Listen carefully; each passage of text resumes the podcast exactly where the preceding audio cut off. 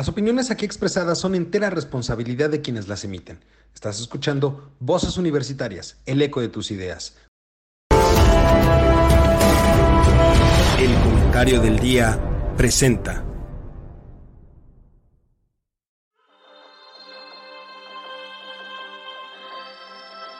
En una época donde el conocimiento y la información son fuentes de poder, se necesitan voces capaces de explicar el entorno, comprometerse con la verdad, representar el sentir de la sociedad y expresar la universalidad de pensamientos.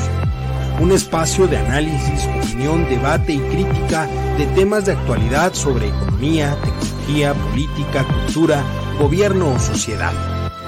Bienvenido, esto es Voces Universitarias, el eco de tus ideas. Comenzamos. Y volvemos a estrenar intro porque el de la semana pasada estaba muy bueno, pero eh, pues estamos actualizando constantemente. De todas maneras, gracias a, José Miguel, eh, es que está ayudando, nos está ayudando con los intros de todos los programas, la verdad están quedando padrísimos. Pero bueno, ya es, ya es lunes, ya comienza la semana y como cada semana, como cada inicio de semana, a partir de esta temporada, pues ya está aquí su programa tanto gusta, que tanto espera Voces Universitarias, el eco de tus ideas, con la mesa, con la mesa que usted conoce, conoce bien y que le gusta tanto. Por cierto, nuestro primer programa tuvo muy buen recibimiento por parte de nuestro querido público culto y conocedor y hemos tenido bastantes vistas, se les agradece mucho. Recuerden suscribirse a todos lados. Pero bueno, vamos a empezar. Quiero empezar eh, presentando a quien usted conoce bien, mis queridos amigos, compañeros y colegas, queridísimo Juan, ¿cómo estás? Muy buenas tardes. Pues a Dios gracias, bien, aquí estamos otra vez. Una disculpa por estas fallas, algunas que no se pueden controlar de mi parte, en cuestiones técnicas y otras por ahí, y unos problemas familiares, pero bueno, aquí estamos con ganas de echarle el asunto. Super, mil gracias, doctor, bienvenido. Mi querido Mario, ¿cómo estás? Muy buenas noches. Don Eduardo, mi estimado Juan Carlos, pues muy bien, afortunadamente aquí en otra semana más para otra nueva emisión de Voces Universitarias. Y finalmente, mi queridísimo Charlie, ¿cómo estás, mi hermano? Muy buenas noches. Hola, ¿qué tal? Muy buenas noches, un gusto estar con ustedes. Este, un lunes espectacular, un lunes lleno de noticias, este, pero vamos con calmita. Híjole, tenemos, tenemos para aventar, diría yo, en cuanto a temas, de todo lo que, lo que hemos tenido en la última semana, desde, desde cuestiones eh, totalmente político aquí en México, cuestiones económicas, cuestiones internacionales también, pero vamos por partes, vamos por partes y quiero empezar tocando un tema que una de las personas aquí presentes más seguimiento le ha dado, porque pues, conoce perfectamente cómo se mueven los temas ahí en la Corte. Mi querido Juan, yo quisiera preguntarte, ¿qué opinas respecto de la respuesta de la UNAM sobre el plagio de la tesis de la ministra? ¿Cómo ves? Bueno, ¿Temblaron las manos o qué pasó? Es justamente este, en, en lo que pudiera llamarse opinión pública, y no solo opinión pública, sino en los medios relacionados con la cuestión jurídica, legislativa y demás, este, se dice que el, digamos, el discurso del rector fue muy cauto, si acaso exageró en el sentido de no meterse en problemas y lo dejó para posterior ocasión, señalando que habría que hacer cuestiones eh, de carácter técnico, científico y demás todavía, que no necesariamente dan por terminado el asunto. O sea, si quieren ustedes hablar de una cuestión crítica, pues diríamos que hasta le sacó la vuelta, ¿verdad? Pero es que habría que ver que una situación de ese tipo, este, yo creo que puede provocar un problema mayor. No se quiere enfrentar al presidente y el presidente tampoco se quiere enfrentar a Garwer, cosa, cosa rara porque habría que ver este, que la comunidad universitaria si es atacada por López Obrador, pudiera tener algunas consecuencias, a lo mejor no de inmediato, pero sí desafiando eh, en cierta manera este, lo que es en la comunidad universitaria. Ya todos los consejos de las facultades y el Consejo General y demás estuvieron de acuerdo en que efectivamente es un plagio. Y el plagio, como sabemos, pues, también, según la Ley Federal de Derechos de Autor y la propia Constitución, o al revés, es, es un delito, ¿verdad? Por supuesto, como me la quieran poner, y lo han examinado y agentes que saben de esto, inclusive organizaciones de carácter privado, digamos, como la ANADE. La ANADE es una organización de abogados este, especialistas en las diferentes ramas del derecho, ¿verdad? Entonces, este, fue tal vez exageró, pero a la vez yo creo que el hecho de haber exagerado eh, es no querer correr un riesgo que llegara a convertirse en algo mayor en todo caso, ¿no? Ahora, entrando al tema y un poquito, digamos, tal vez desviándome, pero de cuál es la idea la que se ha venido manejando en el sentido de que la UNAM no puede invalidar títulos, ¿verdad? Facultad de Derecho, como quieran llamarle. Yo creo que eso estaría mal porque quienes piden los títulos es justamente este, la facultad o escuela superior perteneciente a la UNAM quien otorga los títulos. Y la licencia no la da la UNAM, la licencia la da la Secretaría de Educación Pública. Por años y años digamos así, ha sido. Que existe tal vez una laguna legislativa o de algún reglamento es otro boleto, pero por lo pronto ya los supuestos están dados, eh, dado que efectivamente, pues bueno, ah, ya se confirmó que hubo un plagio, ¿no?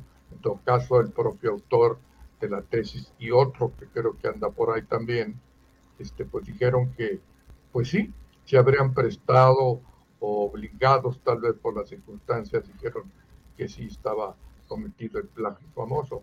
Y la señora, pues, este, caray, está mal que lo diga porque se trata de una mujer, pues, desafortunadamente no tiene vergüenza. Habría que tener vergüenza en lo personal y en lo profesional. Punto. Cometió un error, sí es grave. Punto. Ahí nos vemos. Pero también habría que ver que esto está detrás de este tema está este señor Río Bo con la constructora que tiene, a la que le acaban de dar justamente López Obrador la conclusión de las tres obras más importantes que tiene López Obrador. Entonces ahí pues hay una relación que pesa bastante, o sea, no quieren dar su brazo a torcer ni uno ni otro por lo que persiguen cuestiones de carácter monetario, ¿verdad? Y la señora, a mí me llama la atención, entre otras cosas, porque yo me preguntaría, ¿qué está haciendo la señora? A ver, ¿cómo funciona la, Corte en este sentido cuando uno de sus miembros ha caído, pues no sé si decir en desgracia o de alguna manera en algo que no es común y que debería ser sancionado. Y si ya es sancionado, pues ahora sí que, que abandone la silla o que no tiene vergüenza la señora caray, es, muy grave este asunto, ¿no? Eh, repito, se trata de una mujer, pero eso no, eso no quita que sea grave y que sea algo que está penado por la ley, en todo caso, ¿no? Mi conclusión es esa y no solo la mía, en el sentido de que ser licencias, la UNAM o la institución superior que expidió el título, punto.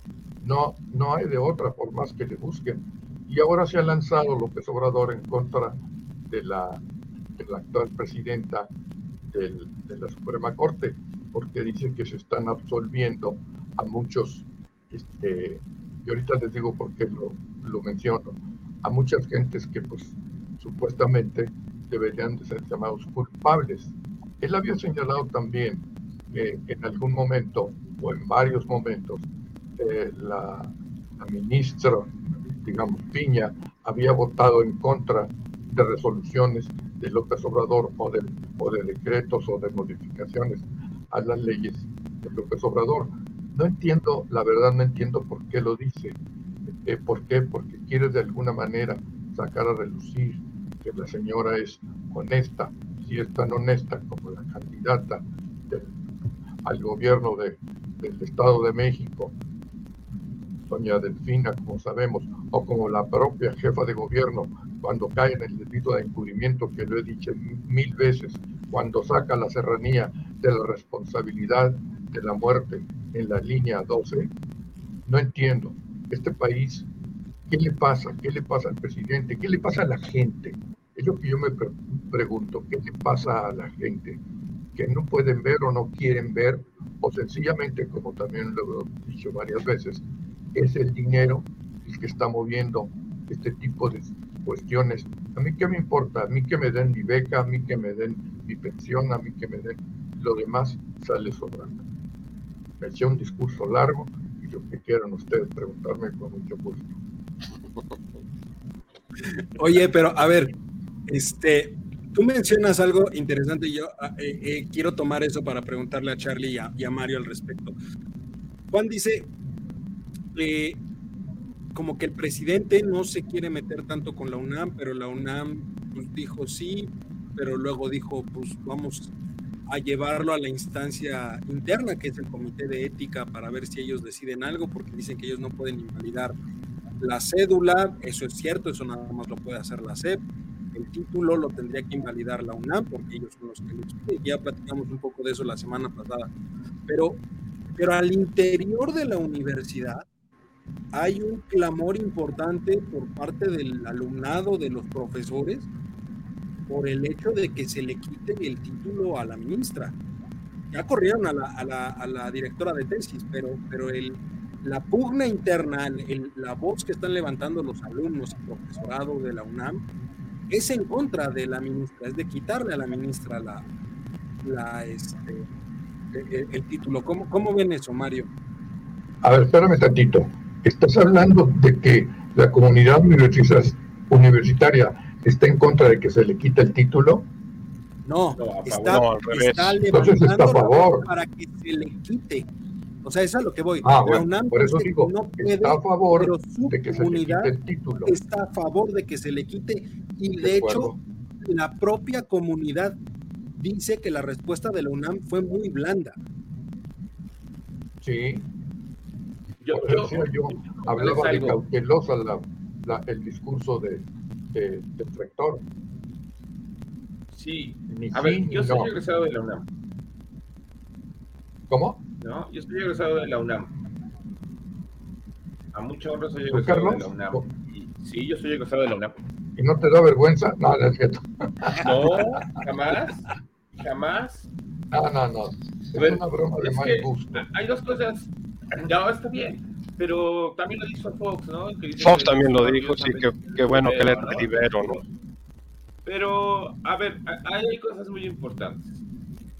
Número uno, entiendo al señor rector que tiene que ser cauto en estas situaciones porque hay dos cosas eh, importantes. Presupuesto de la UNAM, que eso es dinero del gobierno federal, ¿sí o no?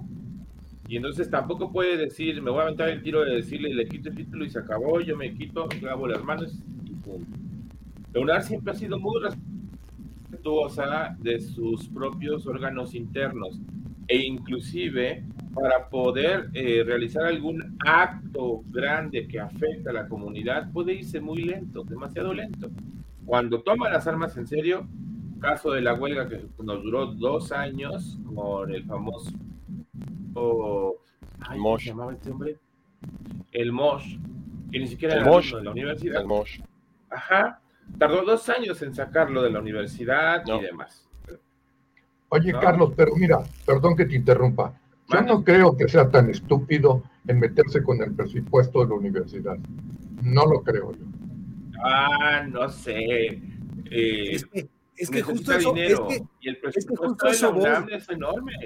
Por eso, pero es que justo eso voy. Yo no creo tampoco, lo que no yo no creo tampoco que se metiera.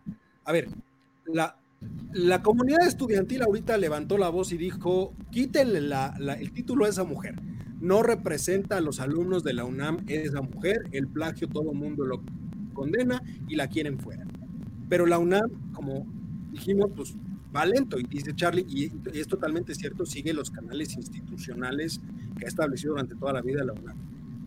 Pero si finalmente Andrés Manuel tampoco se ha metido de manera directa, también tiene un sentido de temor porque si se mete con el presupuesto sabe que se va a echar encima a la comunidad estudiantil y no quiere Eso problemas es lo que yo digo. En, en, año electoral sobre todo, ¿eh? Exacto. Ahorita no lo no, no queremos pensar de que pudiera intentar una acción de ese tipo. Es muy riesgoso en este momento, justo por lo que acabas de decir tú, que yo no lo mencioné, la cuestión de que es un año electoral y ahorita, por más que se diga, está en riesgo el hecho de que miles y miles de estudiantes que inclusive reciben becas, ¿verdad? están digamos, al tanto de cómo va este asunto. Mario, yo te veo con ganas de, soltar el golpe. Como que no, no es el golpe, don Eduardo. O sea, escuchando con mucha atención los puntos de vista de, de Juan y de Carlos, y sí coincidiendo en la mayoría de ellos, de que este es un tema que ya rebasó lo que es la normatividad universitaria, que ya rebasó lo que es la legislación de la SEP, que ya está en el plano del terreno político netamente, que es una confrontación de poderes, es un choque de poderes. El poder que representa López Obrador con la fuerza de, pues del Estado mexicano, no, no nada más de la presidencia de la República, sino con la fuerza del Estado. Que Ahorita que termines, Mario, hago un comentario. Adelante. Sí, sí, don Juan. Y este, y por el otro lado, una institución. aquí hay una cosa que de alguna manera es elemental. Sí, por ejemplo, de acuerdo a las teorías jurídicas y demás, la división de poderes, ¿no? Legislativo, ejecutivo y judicial. Bueno, yo siempre he sostenido una teoría, que hay un poder supremo, inclusive que el legislativo y que el ejecutivo. ¿Cuál es ese? El judicial. Cuando hay una controversia constitucional, ¿quién la resuelve? No el Poder Legislativo, ni tampoco el Ejecutivo. Lo resuelve el Poder Judicial. ¿Sí o no? Sí, definitivamente. Entonces le van a echar la pelota a la Suprema, Corte. Y si dentro de la, de toma la decisión está esta señora, pues imagínate cómo va a ser, que ya, ya declaró que ya no tiene nada de qué avergonzarse y que por ningún motivo va a renunciar. ¿Mande? Si llega ese tema a la Suprema Corte de Justicia, ella tendría que separarse, ¿no? No, tendría en, todo caso que excusarse. O sea, excusarse es no participo en el, en el evento, pero hasta ahí no, no, no es eh, eh, prerrogativa para que ella en un momento dado sea eh, retirada de la Suprema Corte o sea sancionada. No, el, el, problema es que lo, lo, habíamos platicado desde el año pasado. Este año y el próximo van a ser años de, del ring político con todo lo que se va a presentar y todo lo que se va generando. Eh, este tema eh, pensó el presidente que la tenía ganada y que iba a ser la próxima presidenta de la Suprema Corte y que con eso aseguraba ya el control del Poder Judicial, que como bien atinadamente lo decía Juan, pues de esa división de poderes, el árbitro final del Estado está, es el Poder Judicial, porque él es el que interpreta las leyes que en un momento dado el Poder Legislativo eh, creó, desarrolló, legisló, y lo que el Poder Ejecutivo ejecuta, lo que el Poder Ejecutivo lleva a cabo. ¿Quién es el gran árbitro del, Estado? Pues el Poder Judicial, ese es un hecho. Por eso la Suprema luego Entonces, luego entonces adquiere un poder supremo. Ah, claro, por, por, eso se llama Suprema Corte de Justicia, o sea, porque ya no hay poder arriba de él, o sea, y las decisiones de la Suprema Corte son inapelables, no hay otra instancia. Ahí se acaba lo que diga la Suprema Corte, ahí termina la, eh, discusión y el, conflicto que se esté eh, dirimiendo. Entonces, en este caso, eh, lo que pasa es que también hay muchas interpretaciones de la reglamentación interna de la UNAM, o sea, de la legislación interna de la UNAM. En primer lugar, eh, la señora ministra, pues no es alumna de la UNAM, ya no es alumna de la UNAM, ya es una egresada, por lo tanto no está sujeta a la reglamentación ni, a la legislación de la UNAM, es una persona totalmente independiente que no tiene nada que ver con, la UNAM. Ese es uno. Dos, pasaron 35 años. O sea, el, el fue hace 75. Ahora, ella no actuó sola. Por lo menos está el contubernio de la directora de tesis, a la cual sí ejecutaron en las primeras de cambio. ¿Por qué? Porque ella sí está sujeta a la legislación de la universidad, aparte es empleada de la universidad y simple y llanamente se le rescindió el contrato por falta de probidad, que es eh, en derecho laboral una de las principales causales para una rescisión justificada de contrato de, trabajo. Entonces, ah, sobre ella va. La señora ya hizo un roadshow la semana pasada, hablando con todos los eh, líderes de opinión y los noticieros, diciendo que ella va a defender y que eso es una injusticia y que están tratando de lavar la cara con ella y que hay más mugre dentro de la UNAM. El problema es cierto, es eso, que están destapando una caja de Pandora. El caso de la ministra y el caso de estas eh, profesoras, asesoras de tesis, no es el único que existe dentro de la UNAM. Y no solamente en UNAM, existe en el Politécnico, existe en la Metropolitana, existe en las universidades particulares. La venta de tesis por parte de los asesores para facilitarle a los alumnos que se titulen. Un requisito que se ha discutido en los últimos años muchísimo, que es ya inoperante a nivel licenciatura estar exigiendo el desarrollo de un proyecto de tesis. Eso está bien para los grados de, de posgrado, para maestría, para doctorado, pero a nivel licenciatura ya definitivamente bajo las condiciones actuales ya no debe estar exigiendo ese modelo de titulación. Entonces, por otro lado, para obtener el título de universitario no es el único requisito que se necesita. Hay una serie de requisitos que hay que cubrir para presentar la, eh, la tesis y que eso te permita hacer el examen profesional. Y en el examen profesional no solamente se limita al tema tratado en la tesis, está abierto a toda la currícula del conocimiento que se recibió durante la carrera. Entonces ahí es donde dice, bueno, ok, puede haber eh, un acto indebido en uno de los requisitos, pero no es el único. Hay otros requisitos, empezando porque cubrió y cumplió todos los créditos del programa de estudios de la carrera. Ese es el primer requisito que te piden. Y ese lo cubrió. No sabemos si también de la manera adecuada o inadecuada, pero los cubrió. El segundo es haber prestado un servicio social. Y pues de una manera u otra también lo presentó. Ahí no se le está impugnando nada. El tercer requisito fue desarrollar un proyecto de tesis, el cual sirviera de base para el examen profesional ese es el punto que se está discutiendo, que utilizó un plagio, o sea, se robó el trabajo de otra persona para presentar el examen. Pero aún así, con el trabajo robado, aprobó el examen. Entonces, ¿por dónde haces la nulidad del título? Eh, esa es la discusión que traen, inclusive eh, abogados de la UNAM, como es el caso de Eduardo Andrade. Ahorita que, traes, ahorita que traes todo esto a colación, Mario, sí. Eh, yo he escuchado y, muchos, muchas personas han tratado de tomar el tema desde el punto de vista de tratar de equipararlo, por ejemplo, eh, con lo que sucede con los doctores. Cuando se les detecta una mala praxis, inmediatamente se busca anularles la cédula profesional para que no puedan ejercer y demás. Pero la cédula, en este caso, no el título. No, por eso, pero el título no sirve de nada si no tienes la cédula para ejercer el, la profesión. Pero a lo que voy es... Es a través de una denuncia penal. Es a través de una denuncia penal por haber cometido un acto de negligencia profesional. Justo. A, lo que voy es que no podría tomarse ese camino porque no es que la ministra haya hecho algo que pueda ser determinado como una mala praxis.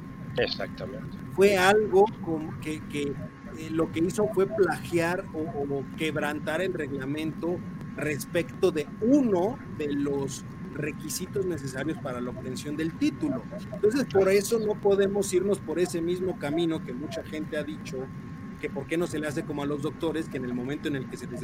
Porque no es una mala praxis, vamos, no, no, no hay algo de ese estilo. Lo que pasa aquí, Eduardo, es que hay una laguna. Hay una laguna ahí, como hay lagunas en la ley, hay una laguna en el reglamento interno, parece ser de la UNAM, para este tipo de casos. Pero entonces, ¿qué es lo que tienes que hacer? Pues lógicamente, digamos, eh, proponer y, y, digamos, y ejecutar una nueva disposición. Pero para esto habría que tomar en cuenta lo que vendría a ser el órgano creador, en todo caso, de, de ese reglamento que tiene esa laguna. En fin. Que es el Consejo Universitario que es el Consejo Universitario, junto con el Tribunal Universitario, junto con el despacho del abogado de la UNAM. O sea, son, es un, un cuerpo colegiado que nunca puso interés en legislar sobre un caso con estas características. Porque si a un alumno, a la hora de que va a presentar el examen profesional, uno de los sinodales al que se le pasa la tesis para que la revise y participe en el examen dice, espérame, aquí hay un plagio, ahí para todo, ¿eh? ahí sí, porque el sustentante todavía es un alumno que está sometido al reglamento de la, de la universidad. Y ahí, ahí sí puedes sancionarlo, inclusive negarle el derecho a la titulación. Hay casos, hay casos en la práctica, no, de plagio, pero sí de incompetencia a la hora de presentar el examen profesional. ¿Y qué es lo que haces? Suspendes el examen y dices, el alumno estuvo preparado, ya sea que se le dé una nueva oportunidad o que revise abajo con su asesor. Ahora, hay que recordar algo. El estudiante no es el responsable. Ojo. El responsable es el director de tesis. Estoy de acuerdo contigo, Mario. Tú eres el... Por supuesto. Ah, perdón. A ver, sí, o sea, el responsable es el director de tesis, no el, estudiante. pero entonces, siguiendo esa lógica, el, el, tema debería determinarse ya aquí, porque la sanción a la directora de la tesis ya está, ya se le removió. Ese ya está, ese ya le corrió. Y ella, ella, iniciará todos los procesos eh, de defensa que quiere implementar a través de la vía laboral en este caso y demostrar que fue injusta su, su separación y que por lo tanto merece una indemnización correspondiente. Pero eso ya es un tema laboral. Ella académicamente ya, ya una, sí. A ver, Mario, tú acabas de decir, digamos que, si te entendí bien, que el, digamos, el alumno no tiene responsabilidad alguna.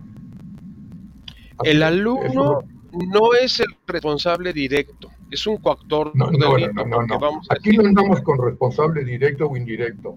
Él, digamos, perdóname Mario, a ver. sencillamente participó al darle, otorgarle los datos que necesitaba la ministra para completar su trabajo de tesis. Entonces es copartícipe.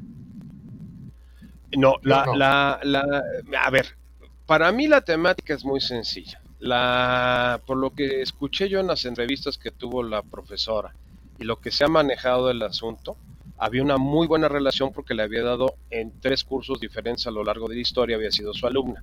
Se acerca a ella, este, la ministra, y le dice, oiga, yo quiero que usted sea mi directora de tesis. Ah, perfecto. Oiga, no sé sobre qué hacer la tesis. No te preocupes, mijita, mira aquí hay este proyecto, yo te doy, yo te doy todo el apoyo, obviamente pues esto tiene un costo-beneficio y con esto lo sacamos. La otra se da cuenta que está plagiando un estudio, un trabajo, pero le facilita el objetivo de titularse. Entonces accede. Es como el, comprador de buena fe que ya no existe. Pero entonces también tiene responsabilidad ella. Ah, claro que tiene responsabilidad, pero es una responsabilidad secundaria.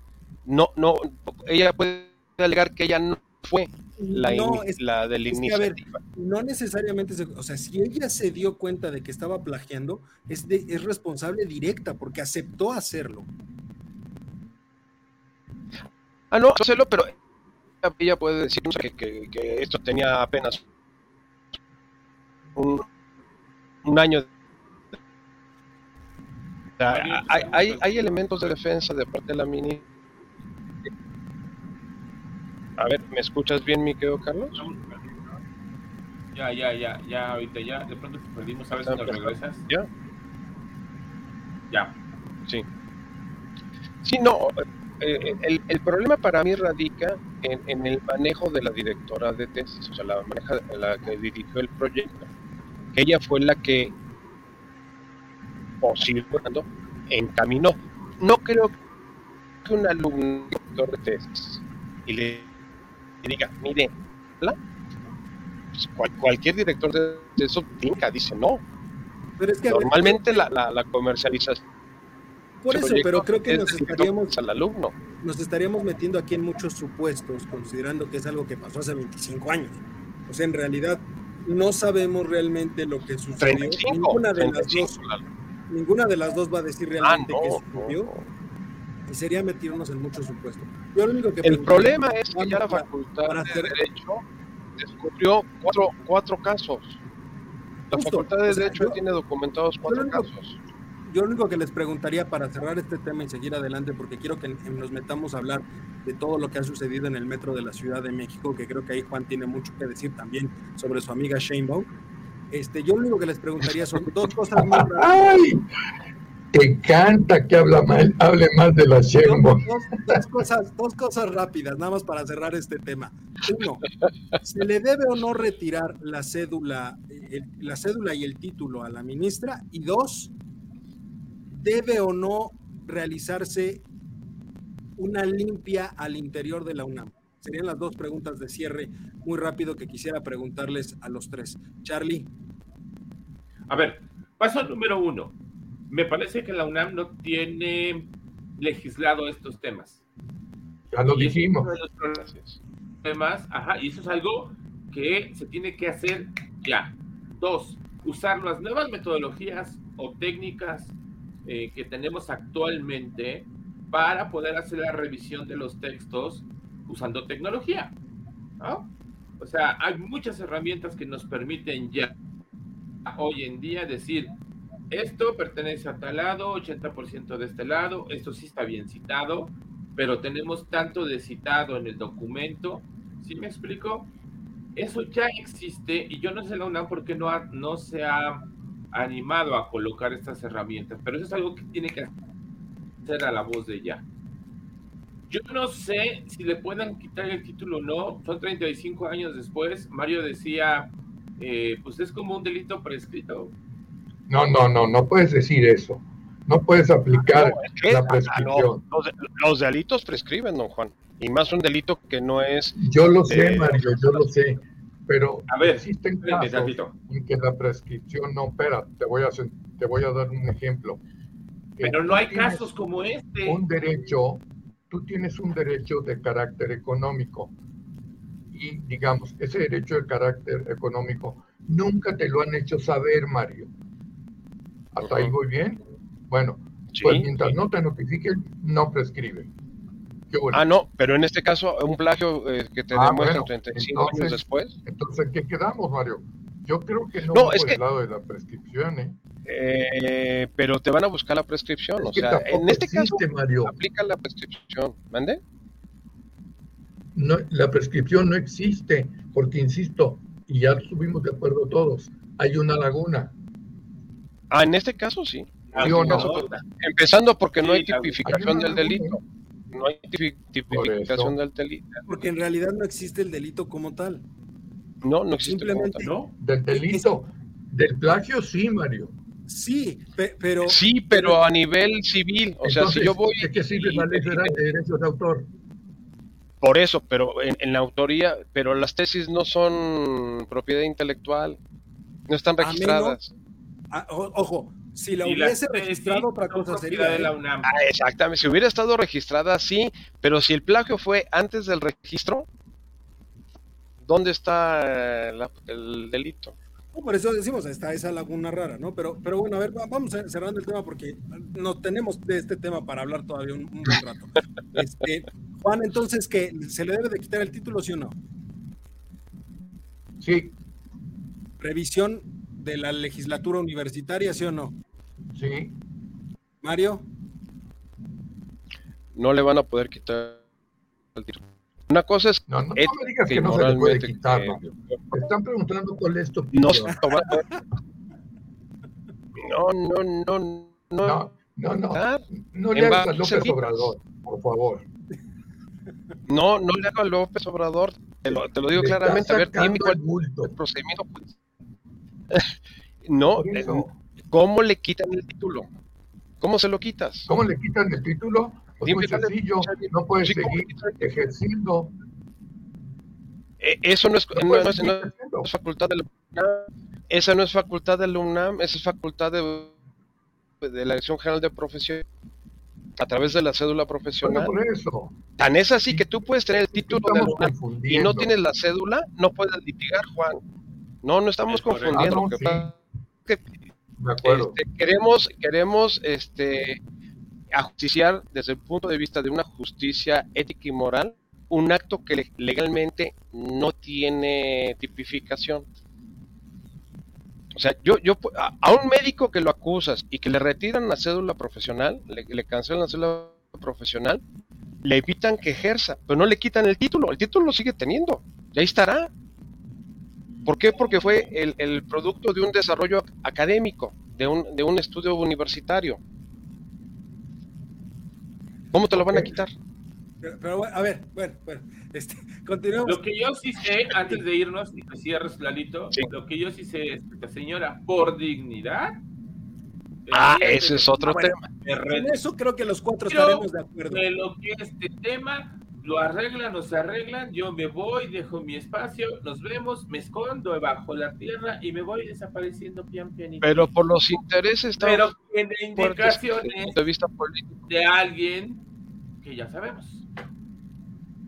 Ya, ya, ya le dijeron, tú no renuncias, tú aguantas vara, tú aguantas vara.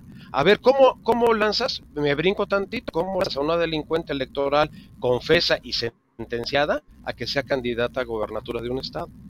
De la misma manera que tienes a una delincuente ética, porque no hay, no hay otro tipo de delito tipificado más que ético moral, este, como ministra de la Suprema Corte de Justicia. Pues porque es el sello de la casa, es el sello de López Obrador de la 4T, y no son los únicos dos casos.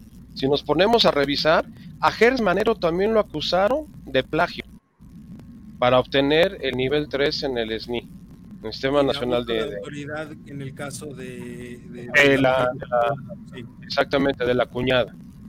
O sea, ¿y qué pasó? ¿Qué le quitaron? Pero bueno, ahorita que estás hablando de, Estados Unidos, pero de títulos y ahorita que estás hablando de, abuso de poder, abuso de confianza, mala praxis y demás, ¿qué onda con el metro de la Ciudad de México? Porque ya estamos en un punto donde parece ser, parecería ser que este pues, todo, todo lo malo habido y por haber que pueda suceder en el metro le va a suceder en la administración de Claudia Sheinbaum y de ahí la conclusión estúpida a mi parecer de que existe sabotaje en el metro de la Ciudad de México y nada tiene que ver con la falta de mantenimiento. Pero ahí yo quisiera saber ustedes cómo ven este tema. Bueno, este es un tema similar al, concepto que utiliza López Obrador de seguridad nacional. Ahí cabe todo. Ahí cabe Todo. Ahí cabe todo. Ahí cabe todo. Entonces, en este caso, pues a la señora se le ocurrió o alguien le dijo, ¿sabes qué? Di que sabotaje.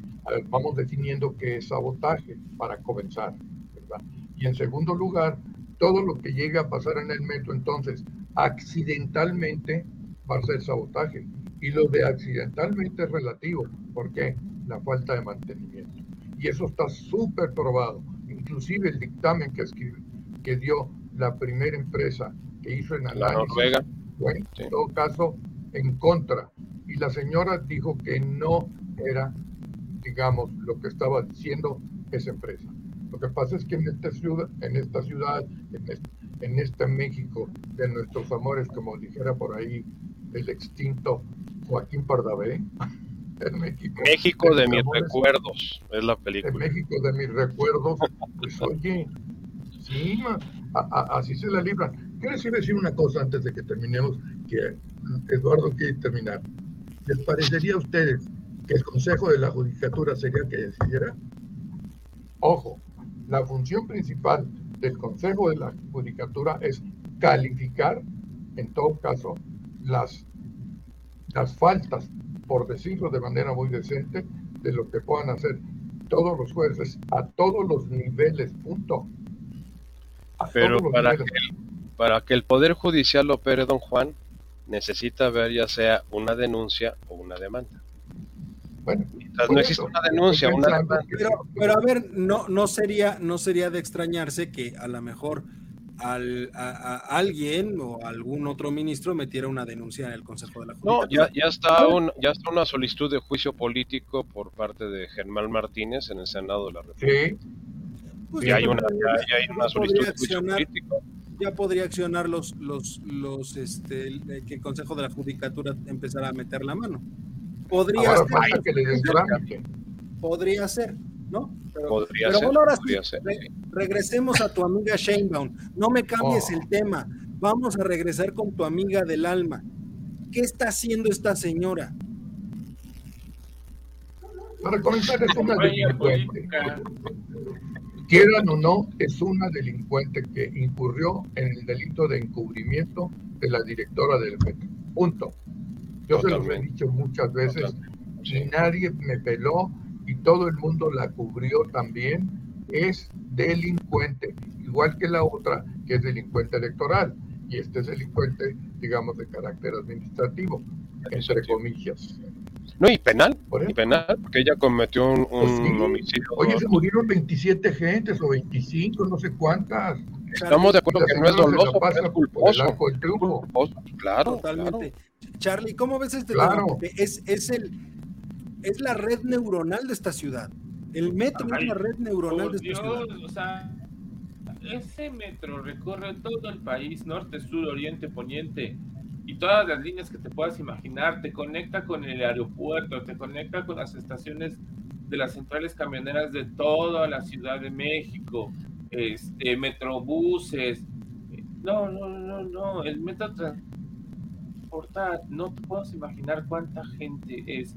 A la hora que sea, ya sea muy, desde las eh, cinco y media de la mañana que abren el- las estaciones hasta las 12 de la noche que cierran, es el medio de transporte barato que te lleva a cualquier lado. Hace años era muy, muy, muy preciso en cuestiones de tiempo y demás. En los últimos años ha ido decayendo. Fíjate que yo ayer justo tuve que hacer uso de- del metro y entré por la estación Chabacano. Eh, las paredes siempre en Chabacano estaban pues pintadas de grises, sí tenían sus marquitas de agua cuando algo pasaba, pero hoy parece tierra abandonada, o sea, las paredes descarapeladas, no tienen este, pintura, está sucio, y eso, eso es raro. El metro no estaba sucio. Era una de las estaciones que eh, siempre estaba limpio, había gente haciendo limpieza, sabíamos que había algunas estaciones que tenían sus bemoles, como las estaciones terminales como Pantitlán, Cuatro Caminos, Tasqueña, que salías del metro y veías una asquerosidad por los, este, eh, ¿cómo se le llaman? Por, la, por los camiones que tienen ahí. Ah, Sí, los puestos de comida. todo. pero adentro, ajá, y adentro no, adentro estaba muy bien. Me tocó ver la Guardia Nacional, los mismos policías bancarios que estaban adentro, chacota, digo, haciendo ahí sus, sus Chacoteando. cosas. Llegó a considerarse, Carlos, el metro más limpio del mundo. Recién comenzó a funcionar. Sí. Sí, señor. Era, Y de los más bonitos del mundo, de los más bonitos. Eso te puedo asegurar. Ahora, también entiendo que hay un- una cantidad impresionante, estamos hablando de millones de personas que transportan a la semana, ¿eh? Inclusive 5 aquí millones diarios. 5 Es- millones diarios. son, es una Exacto. cantidad impresionante. Ojo, eso requiere mantenimiento a la voz de ya. O sea, un vagón que no está bien, eh, no está bien hecho, hay que sacarlo porque sabes que te va a retrasar. Eh, las vías, tienes que darle mantenimiento. Hay gente en la noche que se dedica a hacer una revisión de pe a pa. Yo no sé si lo hagan ahora, pero antes sí lo hacían. Entraban a, las, a los túneles, caminaban, revisaban, veían, cambiaban. Este, yo me acuerdo que había vagones que, que venían de otras líneas porque justo las que estaban dañados los sacaban para reparar. Eh, hubo gente que se capacitó en Hidalgo para reparar y reacondicionar estos trenes en Ciudad Sagún. Todo eso, pues mucho dinero, me queda clarísimo. Eh, Mancera subió el boleto de tres pesos, no sé si fue Mancera, me corrigen. Sin Mancera, Mancera A a 5. cinco, porque ese dinero iba a servir para el mantenimiento, del metro. No dijimos nada, bueno, hubo, gente que sí se, puso bronca, pero sabíamos que lo necesitaba porque ese transporte eh, es vital. Quitaron los, micro, los microbuses de algunas zonas que también son unas amenazas y ahora nos pusieron metrobús. Quiero que se suban a un metrobús a las 7 de la mañana. Es imposible imposible subirse a esos metros.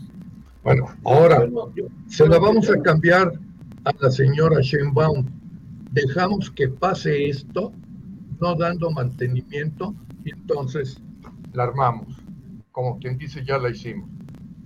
Porque se supone que los técnicos deben de saber o saben que ese tipo, digamos, de, de fallas, pues bueno, de de transporte requiere de mantenimiento. No me digas que no sabían, por favor. No, lo saben cuando nos convenga a nosotros. Lo que no saben es que su mantenimiento es carísimo. Es de los más caros que puede haber.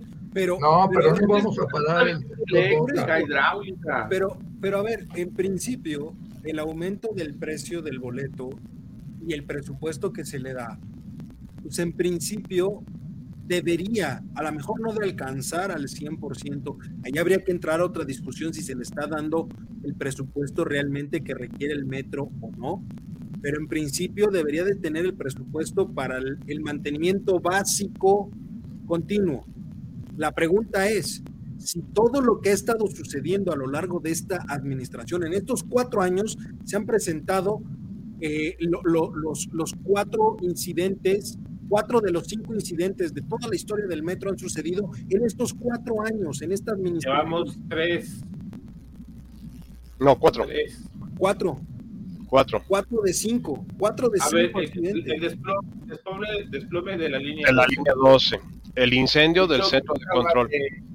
Ay, el centro de control. ese no lo tenía contemplado. Sí, cierto, no lo tenía contemplado. El tercero el, el, alcance de los trenes ahorita que el alcance de, los trenes los trenes el cuarto y el cuarto. el, el, del el del los vagones que se separaron en Polanco se separaron en Polanco. Son cuatro sí tienen razón. No me acordaba de críticos cuatro, eh, crítico, del comando. cuatro críticos eh cuatro, cuatro críticos. críticos de cinco. De los cinco más críticos que han tenido el, el metro Cuatro de esos cinco accidentes han sucedido en esta administración. Entonces, es, curioso. ¿Dónde está el, presupuesto entonces? ¿A dónde se fue? es curioso, Lalo. El único incidente donde hubo choque de trenes fue en 1980 y tantos, no, 70, 80, no me acuerdo. La línea de Tlalpan. Eso fue, ajá, y fue al acabose, fue lo más complicado. Desde ese hasta los últimos, no habíamos tenido ningún solo accidente. Algunos trenes que se quemaban. Que se les ponchaba una llanta y se llenaban de humo y cosas por el estilo. Y nada más, pero hasta ahí, hasta el descarrilamiento de la línea 12 primero, que por eso este, cerraron un tiempo la línea 12 porque las líneas eran más chiquitas y los trenes eran más grandes, ¿no? Entonces, es uno. Y diseñadas para llanta de hule y le metieron llanta de acero. Ajá, cuando no debería de ser, pero bueno. Está bien, hasta ahí vamos bien. Y luego se nos vino la caída de la línea 12, que eso ha sido no, sí, lo peor, Eso no tienen vergüenza. Porque pues, ni la 9 que es más vieja, ni la 4 que no, no, la 1, la 1. La 1 la, 1 no tiene elevados. Este, no, no tiene todo subterráneo. La 1 es todo subterráneo. Pero por eso te decía, las elevadas. La más vieja es la 4. La 4. Elevada. Por eso, pero a ver, hoy, hoy, en día la pregunta es, entonces, ¿dónde rayos está todo el dinero de mantenimiento? Es Claudia. Es Claudia. En las barras. Los promos de, en, los este promos de Teo González. En, en, los apoyos este, de bienestar social. Ahí está, ahí está. O, sea que el presupuesto de, de, mantenimiento, Juan, lo está usando tu amiga para dar giras a la República. Por supuesto que sí. Por supuesto que Eso no se pregunta. ¿De dónde agarran tanto dinero? Tanto dinero. Ahora, vean un detalle. todos los ingresos del metro no están registrados. No, Lo que pagamos por el boletaje de no está y es dinero en efectivo. ¿A, a qué hora te dan Cash. tus FDI? de ¿Cash? ¿Puro ca- cash? No, y, a- y aparte algo interesante de las maquinitas, ¿eh? No dan cambio. O sea, si tú No dan, pones claro que no dan cambio. 20 pesos, son 20 pesos. O sea, no, me refiero porque que no antes, antes comprabas, antes comprabas tu- tus boletitos, Tu tira, Te tu decía- tira, tu tira de boletos. Cambio. no, pero te daban cambio. Ah, te daban Son- cambio, son claro, 50 en las pesos, taquillas. son 40 Yo pesos. más quiero uno. ¿no? O nada más Quiero un quiero boleto uno. nada más. Pero ahorita tú recargas la bendita tarjeta y no te da cambio. Y no si te da tú nada. le pusiste uno de 100, 100 pesos 100. te cargan. Así es, así es. Es como las tarjetas de prepago de los celulares. Dime quién registra todos esos ingresos. No. ¿E- ¿Eso se llama qué, Juan? ¿Sinvergüenzada? Eso se llaman picos en materia económica. Lo que va sobrando, que los dos centavos, que los tres centavos, se junta. No, no, eso No, tiene pues ahí está, ahí está la campaña del redondeo. Acuérdense, un campaña del redondeo. Pero es que son campañas millonarias. Claro que son campañas millonarias. Todo el mundo va y le mete 20 pesos a su tarjeta de metro porque no quiere andar corriendo después, ¿no? Exacto. 20 pesos. Pero, a ver, entonces, hoy, a la fecha, ya, ya Y hablamos. no te dan Cuatro- recibo por la tarjeta, ¿eh? Cuatro incidentes.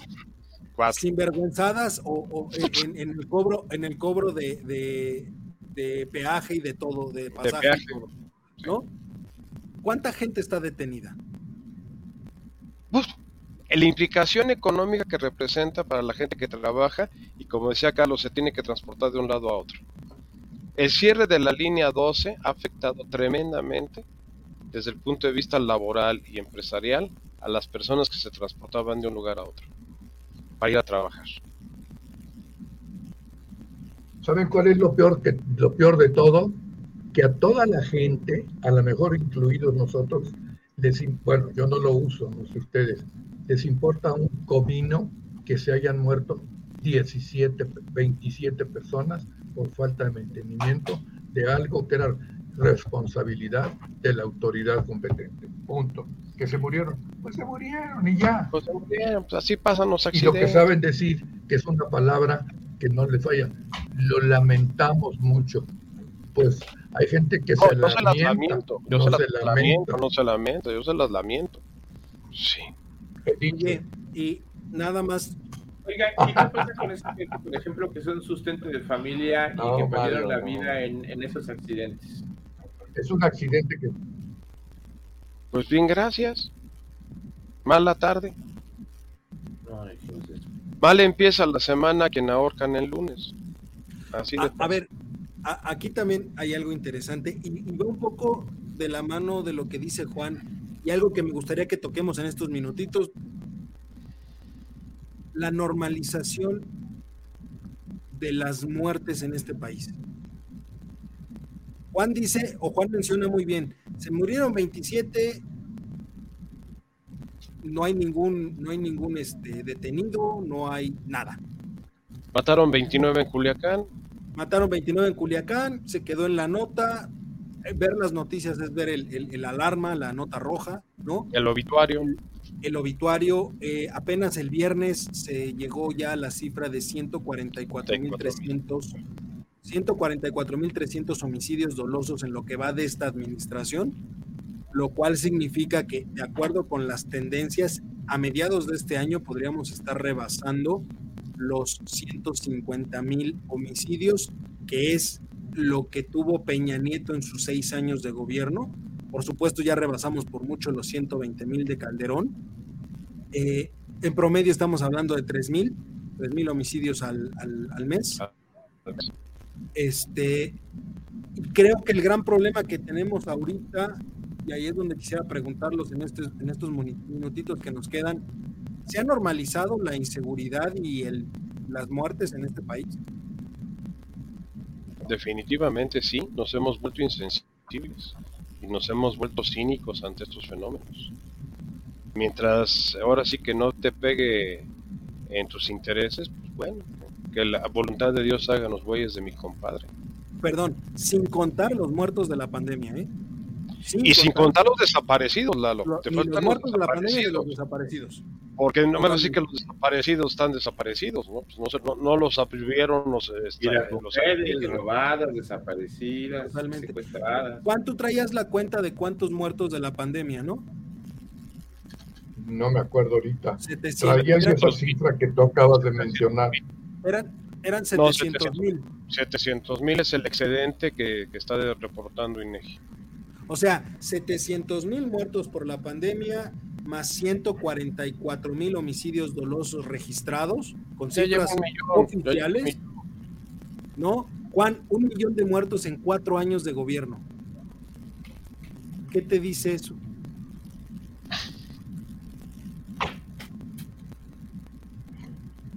No, no, no, no. Pero con- Esta es cosa de locos, verdaderamente. ¿no? Bueno, si lo ves estadísticamente, ni siquiera es el 1% de la población. Ah, no, claro. Somos 126 millones de habitantes, que se te muere un millón de personas por condiciones Pero, de Mario, enfermedad. y eh, eh, pero verlo de esa manera es que justo es- estamos normalizando el tema. Es cínico, O sea, es cínico, es ah, insensible. ya, somos muchos mexicanos que se vayan muriendo, ¿no? Total, uno menos, uno más. Era un ladrón, era un Sí, asesino, no sea- era un... no sé alguien que se acerque de ti. Es como, a ver, No, ¿quién, quién sabe qué andaba haciendo? Por eso se- es como la ley de Malthus, ¿no, Mario? ¿Te acuerdas de la ley de Malthus? Sí, Es necesario que se crecimiento mueran algunos. geométrico y aritmético. Sí, Sí, porque si no, no va a alcanzar la comida. Sí, ándale.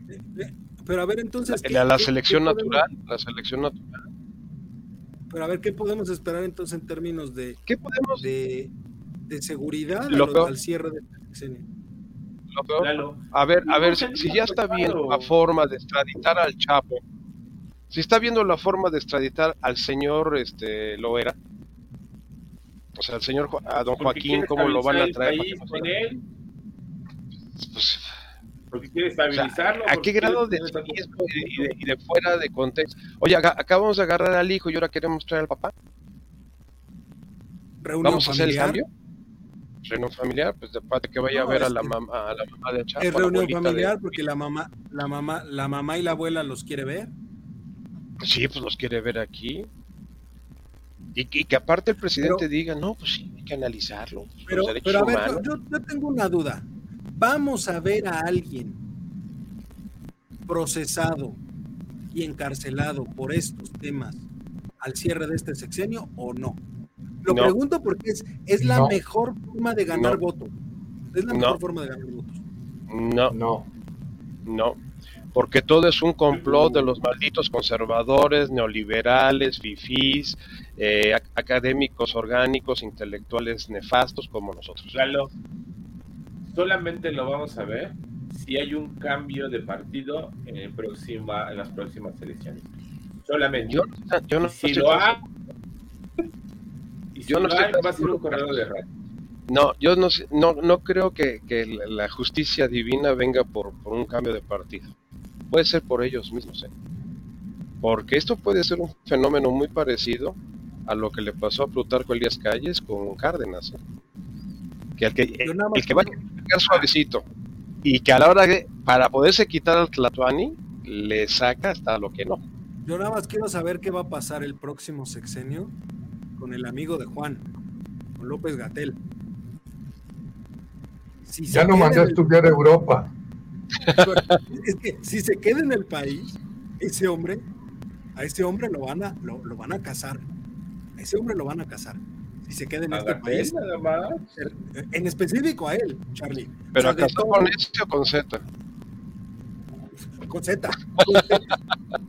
o sea, si ese hombre se queda aquí, no vive para contarlo. No, Se ahorita- va a ir a Dinamarca a aprender. a- a- no a enseñarles cómo, cómo aprender, a enseñarles cómo manejar un sistema de primer mundo. A, a ver, la semana pasada se acaba de meter la bronca del siglo con los fumadores y con la industria tabacalera y con la industria restaurantera. Y, es, y ese decreto es obra de él, al igual que los famosos octágonos de la muerte en las etiquetas. Son las loqueras de él. Lo impresionante es que lo dejen hacer lo que se le da la gana. El secretario de salud pues, brilla por su ausencia. Pues le pagan por no hacer nada. Por no hacer nada. Es que ya está grande el señor. Así yo quisiera trabajar. Pues, y estamos sacando los datos de la, de la gerontocracia que tiene López Obrador. Ortiz Pinchetti, el, el, el, el buen amigo de, de, Juan, pues 85 años. Gers Manero, 84. Pues, puro chamaco, puro chamaco, pero de otra época. Oigan, ya nada más para terminar, porque ya se nos acabó el tiempo, híjole, eh, tenemos un, muchos temas todavía ahí pendientes, pero bueno, ya los iremos viendo en otro, en otros programas. Este, oye Juan, ¿qué onda? ¿Tú ves cerca un cambio en la fiscalía o, o Hertz Manero se nos va a quedar ahí en, en el puesto? No, porque tiene siete vidas como el presidente. o sea, ya les dijiste gatos a los dos. Bueno, lo van a embalsamar también. Mejor, pero me aguanto. Lo van a embalsamar también en Estados Unidos, que va a parecer vivo. Bueno. Charlie. la escuela de Fidel Velázquez. Ah, ándale. Ese, Fidel ese se murió en el puesto, se murió en la silla. No, y lo más divertido es que durante 15 días no, no dijeron que estaba muerto, no saben qué, cómo decirlo. Eso le pasó a Ernesto Cedillo. Tenían a Don Fidel ahí en el anfiteatro del Hospital de Guardias Presidenciales, bueno, en el antiguo Hospital de Guardias Presidenciales. Dicen, ¿cómo le decimos al pueblo de México que Don Fidel se nos murió? Y pues sí. Pues fue cuando salió el anuncio. Es que nada más de... lo sentaban ahí, ya nada más así. Fue cuando pero... salió el anuncio de murió pacíficamente en su casa, rodeado de su familia. De rodeado de su familia. no mejor. Que no mejor. Oigan, ¿ya ven cómo estamos normalizando la muerte? Pero es lo que te digo, pues ya la estamos viendo como parte de la, que déjeme decir, es la naturaleza del ser humano, o sea, nacer, bueno, crecer. Y, parte de la morir. cultura mexicana es aceptar Reírse que la de la muerte, la muerte es parte de la vida. Y reírnos de ella. Pero ojo, Nosotros la somos- muerte, la muerte, no el homicidio. Ah, bueno, bueno. Y eso, eso creo que lo debemos de dejar claro. Ni el homicidio, ni cualquier otra privación intencional de la vida puede ser normal. No, no, eso hay que, Totalmente. hay que castigarlo. ¿No? Totalmente. Pero bueno, Pero bueno, Este, oigan, ya se nos acabó el tiempo, híjole. Teníamos muchos temas ahí en la mesa y nada más vimos dos. A ver, nada más por no dejar, nada más por no dejar, porque aquí lo dijimos, aquí lo dijimos y con esto ya cierro, ahora sí. Monreal dice que no se va de Morena. ¿Cómo ven esa? Nada más ya con eso cerramos. Mo- Monreal no se va de Morena. Ya lo dijo. Charlie. ah. Cuando no le den eso, vas a ver cómo va a correr hacia Peche o cualquier otro lado. Ay, ya, no, o sea. De lengua Mario. taco. Eh, es una estrategia muy interesante del caballo de Troya. Puedo hacer más daño adentro que afuera. Porque si me voy afuera me van a tirar con todo lo que hemos platicado aquí antes. ¿Por qué no ha salido un candidato de la oposición? Porque saben que se lo acaban en una semana en la mañanera. Si, ya, si con lo que empezó a, a, a medir el agua a los camotes Monreal de que me voy, me quedo, me, me- diciembre eh, eh, me gustó para que me fuera y todo eso, y le empezaron a tirar, inmediatamente dijo, no, no, si yo soy de aquí, espérenme, yo soy de aquí, todavía, todavía no me voy, todavía no me voy. No, Pero Monreal, apoyo el movimiento. el- y ahorita hizo el evento del fin de semana, del, de la reunión de las corcholatas, incluyéndose él y todo el mitote que, que hicieron el fin de semana. Eh, eh, el- aquí lo interesante es que el efecto este, eh, Mejía Verdeja en Coahuila lo vamos a ver multiplicado por, por dos, no por tres, pero por dos sí, en la, en la presidencial. Juan, ¿tú cómo ves? Es un distractor nada más. Ujú. Es un distractor, sí. Es todo lo que es Monreal.